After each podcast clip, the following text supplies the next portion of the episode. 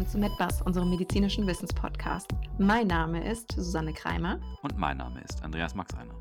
Maxi 1, jetzt haben wir heute wieder ein mega, mega, mega spannendes Thema, wie ich finde, nämlich den Kryptorchismus oder auf Deutsch, klingt es weniger fancy, die Lageanomalie des Hodens. Und entsprechend der griechischen Bedeutung von Kryptos ist nämlich der Hoden hier oder die Hoden nicht auffindbar. Ja, vielleicht sagst du noch mal genauer, was man unter Kryptorchismus noch versteht. Da hast du recht. Also gerne. Kryptos bedeutet verborgen und mit Kryptorchismus würde die Position eines oder beider Hoden bezeichnet, die eben vorübergehend oder dauerhaft außerhalb des Hodensacks liegen. Max einer, aber leg du doch jetzt mal los mit den Ursachen dafür. Da werden jetzt wahrscheinlich ganz viele Männer aufhorchen, wenn sie feststellen, dass ihre zumindest mit wertvollsten Körperteile in der Embryonalentwicklung gar nicht dort unten angelegt waren und erst einen riesengroßen Abstieg machen mussten, um dorthin zu kommen, wo sie ihren Dauerplatz finden. Ja, das ist tatsächlich, das ist sozusagen der Abstieg in die zweite Liga, aber für immer. Ja. Insofern finde ich das einen der spannendsten Fakten der Embryonalentwicklung. Und wie du es ja eben auch schon hast kurz anklingen lassen, ist die Ursache meistens ein gestörter Hodenabstieg. Oder auf schlau ein sogenannter Maldes sensus testis. Danke, unnützes Keimerwissen. Aber das Krankheitsbild des fehlenden oder verspäteten Abstiegs der Hoden in den Hodensack nennt man letztendlich Kryptorchismus. Ähm, Einer, jetzt sollten wir an der Stelle vielleicht darauf hinweisen, warum das überhaupt so bedeutend ist, wenn die Hoden fehlen. Ähm, es ist nämlich tatsächlich so, dass eine frühzeitige Erkennung und Behandlung bei diesem Krankheitsbild sehr wichtig sind. Und zwar aus dem Grund, dass die Hodendystopie, also der Hoden, der nicht im Hodensack ist, die häufigste Ursache für spätere Fertilitätsstörungen des Mannes sind und auch tatsächlich eine gesicherte Ursache für das Auftreten von bösartigen Hodentumoren.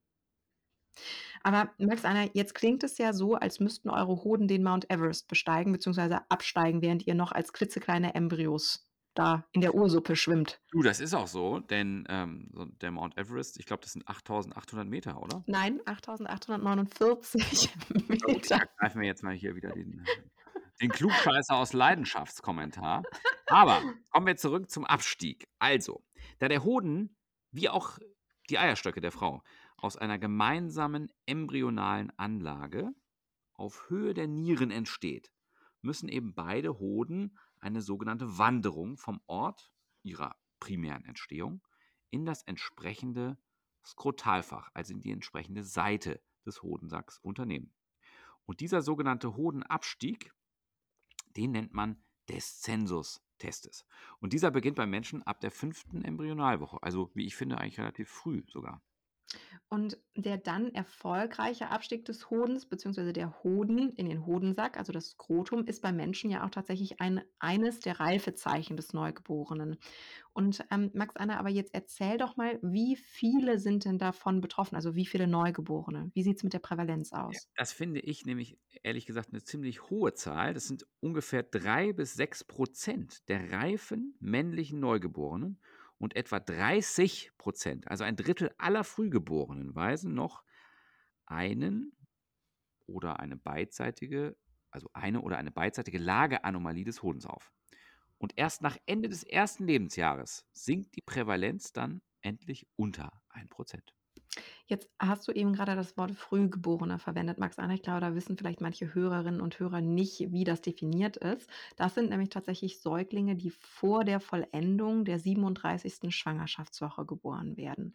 Und ähm, dann sollten wir vielleicht an dieser Stelle nochmal klarstellen, warum denn die Prävalenz bis zum Ende des ersten Lebensjahres auf unter 1% sinkt, Max Einer. Man gibt einfach dem einen oder dem anderen Hoden eben noch die Chance, selbst den Weg zu finden. Es ist also so, dass in den ersten sechs Lebensmonaten der Verlauf abgewartet und kontrolliert wird. Ist bis dahin der Hoden nicht dauerhaft im Hodensack tastbar, so empfiehlt es sich eigentlich dann mit Abschluss des ersten Lebensjahres dann eine operative Fixierung des Hodens im Hodensack vorzunehmen. Und das nennt man Orchidopexie. Meine Güte, was wir heute für Wort Wörter haben. Orchidopexie, Kryptorchismus, Wahnsinn. Und bis wann sollte denn der Diszensus dann wirklich abgeschlossen sein? Du sagtest eben erstes Lebensjahr. Genau, also 12 Monate ist eigentlich die Grenze. Ab dann muss operiert werden. Länger darf man nicht mehr warten.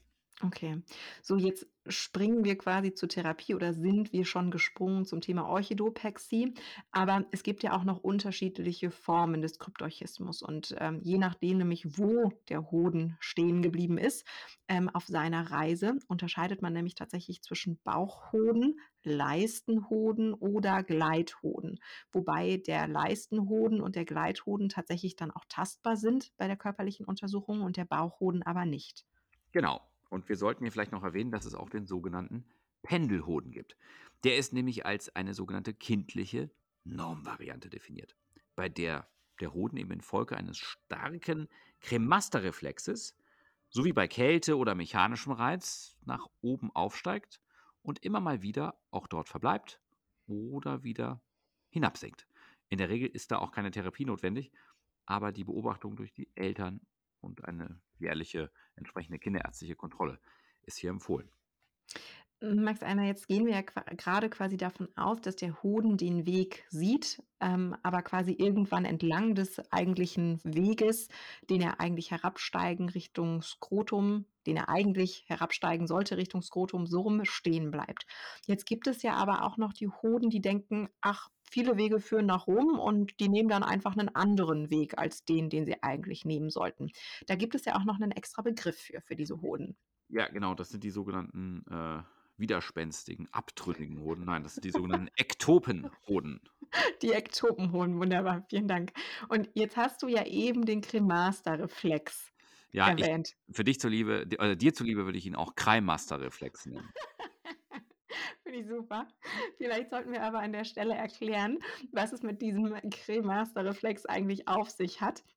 Weil, ähm, der ist ja eigentlich auch ganz schön. Den kann man ja auch an sich selbst ausprobieren, beziehungsweise wenn man eben kein XY-Chromosom hat, dann an seinem Partner. Und, ähm, der ist eigentlich ganz spannend. Als Cremaster-Reflex wird nämlich die Kontraktion des Musculus cremaster durch Bestreichung und jetzt gut aufhören äh, zuhören, nicht aufhören, auch aufhören, aber eher zuhören, durch die Bestreichung der Innenseite des Oberschenkels bezeichnet. Und dieser Cremaster-Reflex löst dann nämlich eine Hebung des gleichseitigen Hodens aus. Und, ähm, dieser Musculus cremaster, der den Hoden hochzieht, kommt übrigens spannenderweise von der Bauchmuskulatur. Ja, und das, meine lieben Hörerinnen und Hörer, ist heute der erste Podcast mit Videoübertragung. Ich werde jetzt das hier live einmal demonstrieren. Nein, kleiner Scherz. Aber das heißt, ähm, wie du grade sagtest, äh, Kreimerchen, dass quasi Männer mit einem Sixpack, also mit stärkerer Bauchmuskulatur, somit einen stärkeren Cremaster-Reflex haben als Männer ohne Sixpack? Oder wie verstehe ich das? Max Einer, du führst uns ja alle aufs Glatteis. Nein, dem ist nicht so. Max Einer, tatsächlich der Sixpack-Muskel ist ja der Musculus rectus abdominis, aber der Musculus cremaster wird tatsächlich aus den tiefer liegenden Bauchmuskelschichten gespeist. Also, die haben nix miteinander erst mal zu tun.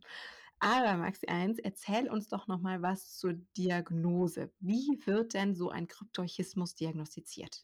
Ja, also die Diagnostik geschieht erst mal durch eine Inspektion. Also, Sherlock Holmes ist ja auch dabei. Nein, also man betrachtet erst mal sozusagen, liegen die beiden Hoden im Hodensack? Gibt es einen Hoden, der höher steht oder fehlt vielleicht einer sozusagen bei der ersten banalen Betrachtung? Dann erfolgt eine Palpation, das heißt eine wirkliche Untersuchung, ähm, idealerweise mit beiden Händen. Manchmal muss man auch sozusagen mit der Hand von oben nach unten von der Leiste den Hoden etwas in den Hodensack drücken, um ihn sozusagen tatsächlich ertasten zu können. Und ganz, äh, unumgänglich ist die Ultraschalluntersuchung, die, äh, sozusagen dann tatsächlich das Ganze auch noch, äh, bildmorphologisch bestätigt. Und sollte man jetzt als Behandler oder Behandlerin oder Untersucherin und Untersucher den Hoden eben nicht auffinden, nicht tasten können und auch nicht mit dem Ultraschall finden können, dann muss man davon ausgehen, dass es sich um einen Bauchhoden handelt. Jetzt streiten sich die Geister. Manche sagen: „Na ja, äh, dann mache ich doch 'ne 'ne MRT und dann sehe ich ihn.“ Aber die Konsequenz ist dann eben oft, wenn der Hoden wirklich nicht nur am äußeren, inneren Leistenring oder vielleicht sogar gar gar nicht im Leistenbereich liegt, sondern vielleicht sozusagen tatsächlich gar nicht, ähm, den Abstieg geschafft hat und noch dort in seiner originären Lage liegt, dann sind das natürlich Hoden, die ein hohes Potenzial haben, auch später mal Hodentumore auszulösen. Und dann sollte man vielleicht gleich zur Bauchspiegelung übergehen, um eventuell den ein oder anderen Hoden dann auch gleich zu entnehmen, da das Risiko oft zu groß ist, diesen Hoden in situ zu belassen.